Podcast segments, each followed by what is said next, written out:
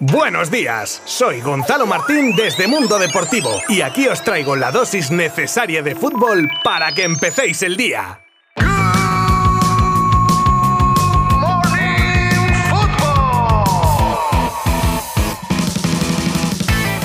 Bueno, bueno, bueno, vaya jornadita mundialista la de ayer martes. Por cierto, hola a todos, la educación lo primero. Pues ya tenemos los dos primeros emparejamientos para los octavos de final del Mundial de Qatar. En breve los comentamos, así como la intención que tendría el Barça de volver a sentarse con Busquets para negociar o la tensión entre el conjunto blaugrana y la selección de Uruguay por Araujo. Una Uruguay, por cierto, con polémica por ciertos jugadores que no estarían de acuerdo con los planteamientos del mister Diego Alonso, una nueva estrella del Mundial que aparece en el radar del Real Madrid, parece que partido bueno que hace un jugador ya vale para que los blancos muestren interés, en fin. Y terminaremos con la elección de la sede para la fase final de la Nations League 2023. Os habla Gonzalo Martín desde Mundo Deportivo y vamos con todo desde ya.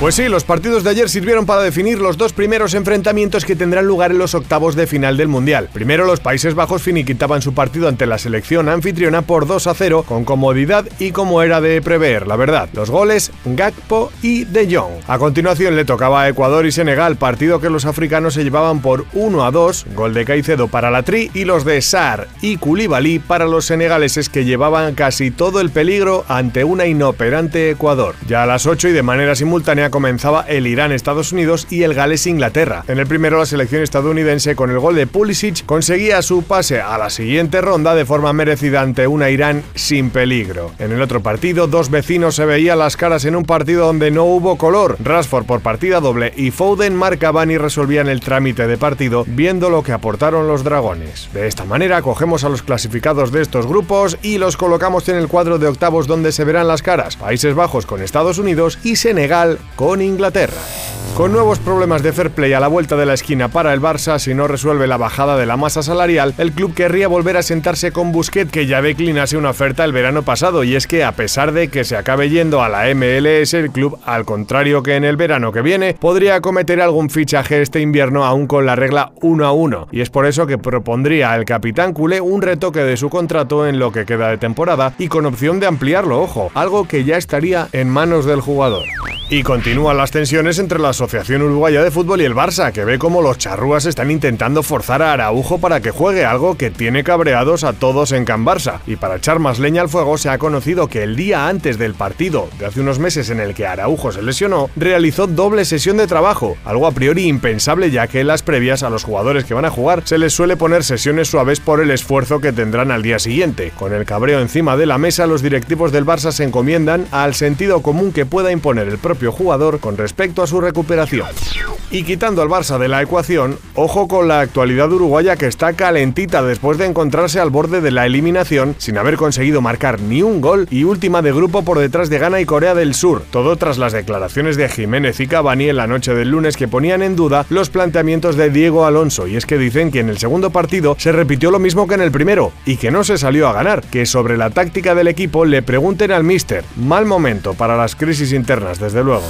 Otra joven estrella mundialista aparece en el radar del Real Madrid. A la lista de Bellingham y Musiala ahora se une el argentino Enzo Fernández, que tras salirse en el partido contra México, inmediatamente fue inscrito en el blog de futuribles que tienen los blancos. También es cierto que tras la salida de Casemiro y la más tarde o temprano salida de Cross Modric, que ya van quemando etapas y la edad no perdona, pues tienen que intentar asegurar el futuro de la medular merengue. Así que otro candidato más. Ahora bien, que tendrán que pelearse con media Europa por cualquiera de ellos. Eso también hay que decirlo.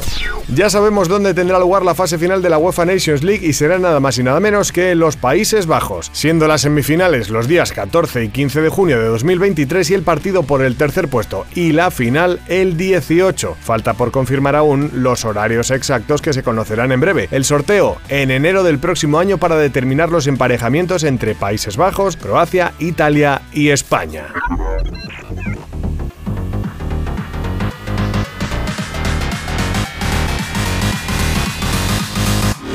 Y hoy todos atentos a los partidazos que tendremos. A las 4 de la tarde, Túnez se las ve con Francia y Australia con Dinamarca. Y a las 8, Arabia sueña con estar en octavos y quiere conseguirlo venciendo a México, lo mismo que Polonia y Argentina, en un grupo donde puede pasar cualquier cosa. Gracias por acompañarme de nuevo y mañana os contaré lo ocurrido en estos encuentros y todo lo más destacado del mundo del fútbol. Abrazo virtual. Adiós. Mundo Deportivo te ha ofrecido Good Morning Football, la dosis necesaria de fútbol para comenzar el día.